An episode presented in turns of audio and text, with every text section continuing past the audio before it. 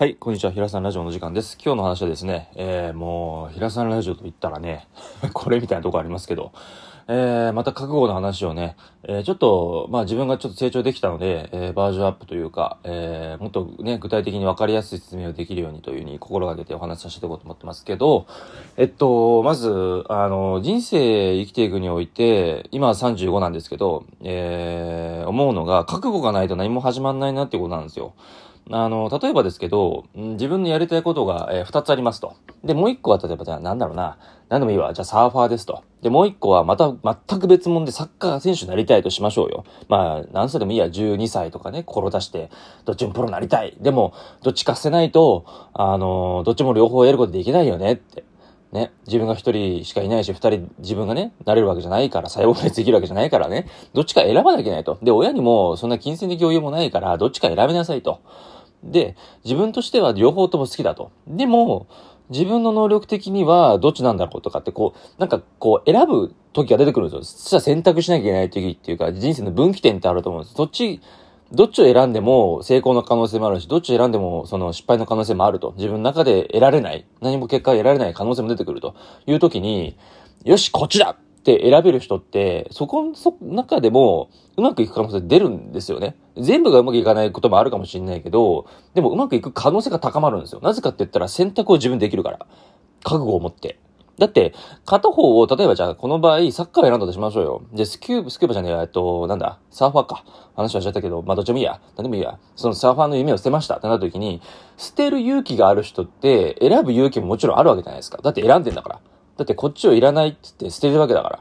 こっちでうまくいく可能性あるわけですよ、サーファーでね。でも、サッカー選手になるっていうに覚悟を決めて、サッカーボールめっちゃ蹴りまくって、いろんな人と練習したりで、サッカーの戦術を覚えたり、海外サッカー見て、あ、こういう動きした方がいいな。自分の体と体型はこういう、なんか動きした方がいいな。こういう選手目指してやった方がいい。じゃあ、この選手はこういう動きをしてるけど、どういう仕組みでシステムでフォーメーションでやってんだろうって。あ、オフザボール、要は、サッカーの、俺やったからわかるんだけど、サッカー、の、あの、ボールがね、ない時、オフザボールの動きって言うんですよ。自分がボール持ってない時に、ボールが他のとこで動いた時に、どういう動きをするかっていうのをオフザボールって言うんだけど、そのオフザボールの時の動きっていうのは、わざと中に入るふりして、外に開いて、外のスペースを作るふりして、もう一回中入るとか。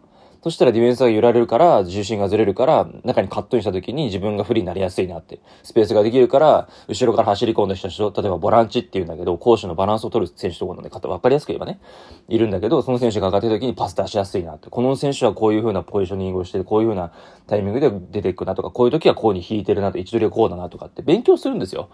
うん。あの、ちゃんと自分で選ぶって本当に選択して本気になってやってる人って。最初のが大事なんですよ。物事って。覚悟がない人って、なんとなくでこっち選んで、こっちは良さそうだなーでやっちゃうんですよ。だからなんとなくの人生でなんとなくの結果しか出ないから、なんとなくのことしか得られないんですよ。でも本気でその時、もう120%、130%ぐらいで俺こっちなんだよ、つって。もう周りのお前らのしがない知ったこっちゃねえボケぐらいな感じでよっしゃっつって決めてやってる人って、覚悟が違うから、もう推進力が違うわけですよ。普通の人と。ね。あのー、自分がこうだって決めてるってことは、自分が本気なわけですよ。そっちで飯食ってくって決めてる。だってサッカー選手プロになってめちゃくちゃ大変なわけですよ。日本って島国だけど。でも何大会も、まだ今月もワールドカップあるけど、ワールドカップ出るぐらいのね、国になったわけじゃないですか。アジアの中でも強豪国って言われるぐらいになったわけじゃないですか。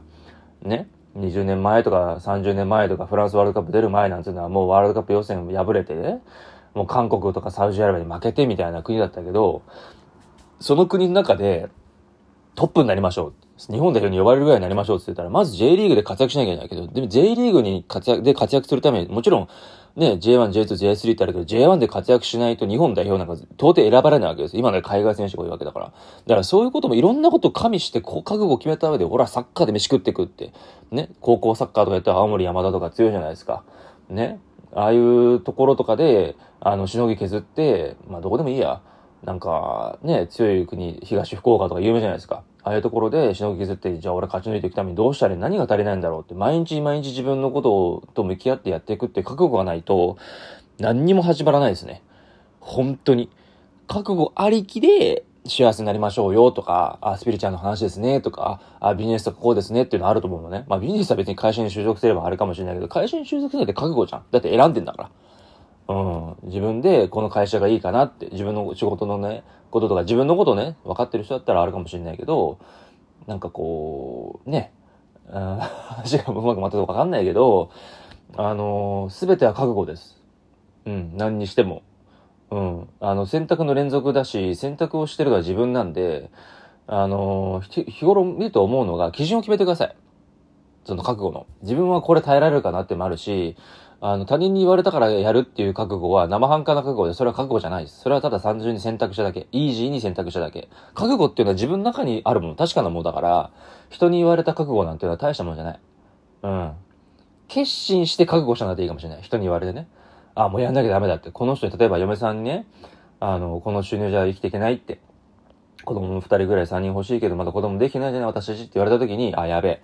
めっちゃ好きな人にそういうふうに言わしちゃいけねえなって。あじゃあ収入増やすためにじゃあ副業でも始めようとかね。何でもいいけど、本業を大きくしようとか。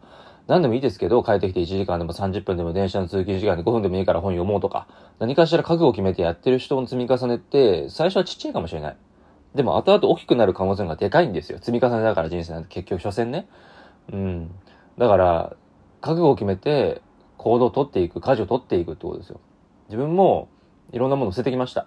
うん。高校もね、中退して辞めて、それはまあ、そうせたら得ないメンタルだったから辞めたんだけど、それだって選択なんですよ。続けることはできたわけですよ。でもメンタルが持たなかった。じゃあしょうがないよね。じゃあ辞めます。辞めました。えー、高校の1年の冬だったかな ?11 月がちょうど今ぐらいかな？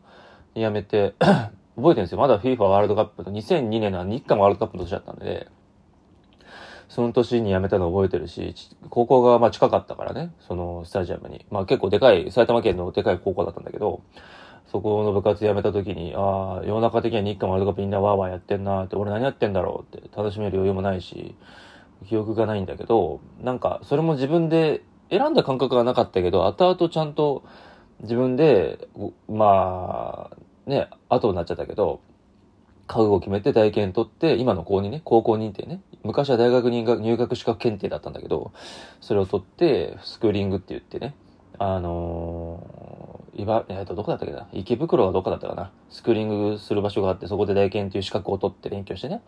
で、通って、大学入学資格検定だから、大学に入んないと中卒の扱いだから、絶対大学入んなきゃいけないと思って、で、自分その時心理学好きだったから、じゃあ心理学勉強したいって言って、あ、心理学か。じゃあ、心理学どこが有名なんだろうってあ、関西か。あ、しかも関西じゃなくて、本当の発祥は中京大学なんだって、へー。じゃあ、関西の方で自分が行きたい大学どこなんだろうって調べた時に京都の大学だったんですよ。うん。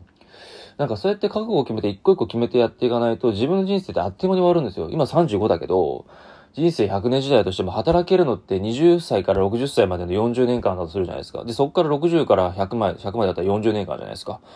ね、2回あるわけじゃないですか。40、40で。40年間、40年間動ける年と、まあちょっと衰えていく。お金がもらえなくなってくる年みたいな。世の中的に見ると60で定年じゃない？今65と70に上がろうって話になってるけど。だから、いろんなとこで選択を迫られて覚悟を決めてやっていかないと、死ぬ時に多分納得感生まれないと思うのね。後悔は絶対あるけど。だから、人生の基盤は覚悟です。覚悟があって、自分を幸福にして、自分の、まあ、俺よく言ってんだけど、メンターとも話してんだけど、水の上に、あの、コップの上に水がパーンと入ってるじゃん。で、表面張力になって、そこに何ミリットルか、まあ、50ミリでもいいけど、水パッて入れた時に垂れるじゃない？こぼれるじゃない？そのこぼれた分を周りに与えましょうよっていうことなんだけど、水を溜めて自分が幸せになるっていうことに関しても覚悟が必要だからね。言っとくけど。自分なんてとか私なんてとかって言ってるやつに覚悟がないから、自分を傷つけてるわけですよ。うん。そういう人って人を幸せにすることもできないし、生きる覚悟がないのよ。いや、うつ病とか統合失調症とか精神分、まあ精神分裂病は違うから言葉悪いか。なんかそういう病気とか、脳の病気とか、ね、心の病とか持ってるんであれば別よ。だけど、俺も虐待を親に受けてきたし、学校でもいじめにあったし、大学でも疎外感を受けてきたし、自分だけなんか違うなとか、社会出ても10年間ね、仕事がちゃんとしたたまんなかったりとかしてたからね。わかるんだよ。でも、それでも生きてからわかんのよ、人って。覚悟を持って。うん、何度も同じこと言ってるけど、本当に大事なことが聞いてほしいの。大事だから。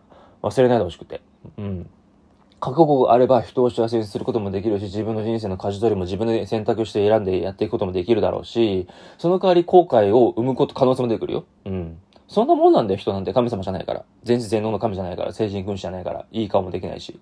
だから、自分でちゃんと選択している、覚悟を持って選択している。俺はこの仕事をやるんだ。この会社で働いていくんだ。こうやってやっていくんだ。俺は人生はこういう理念で生きていくんだ。俺はこういうことをこういう時間で使っていくんだ。こういうことが好きなんだっていうことを全部自分自身として認めるためには覚悟がベースです。覚悟がなければ何もできない。もう一回言いますね。覚悟がなければ何もできません。はい。できたとしてもそれは物理的にできただけであって、それが成果が出たりとか、誰かを幸せにしたり、自分が幸福感を感じたり、自分が生きてる感覚を持ったりってことは、ほぼ不可能だと思ってください。覚悟ありきの幸せ、覚悟ありきのお金の使い方だったりすると思うので、人を幸せにするとかね。なので、まず覚悟を決めることです。腹を決めることです。何でも。やると決めたらやるんです。とことんやるんです。言い訳せずにやるんです。筋トレでもそう。ランニングでもそう。女の人を幸せにするでも、男の人を幸せにするでも、家族を持つでも、友人を幸せにするでも、誰かにね、寄付するでも、全部覚悟を決めてやることです。あなたが決めたんです。あなたが生まれてきたっていうのは、あなたが生きる必要があるからです。幸せになる義務があるからです。そのための一番根幹は覚悟です。覚えてください。覚悟です、人生は。人生は覚悟があれば何でもできると思います。それではまたお会いしましょう。さよなら。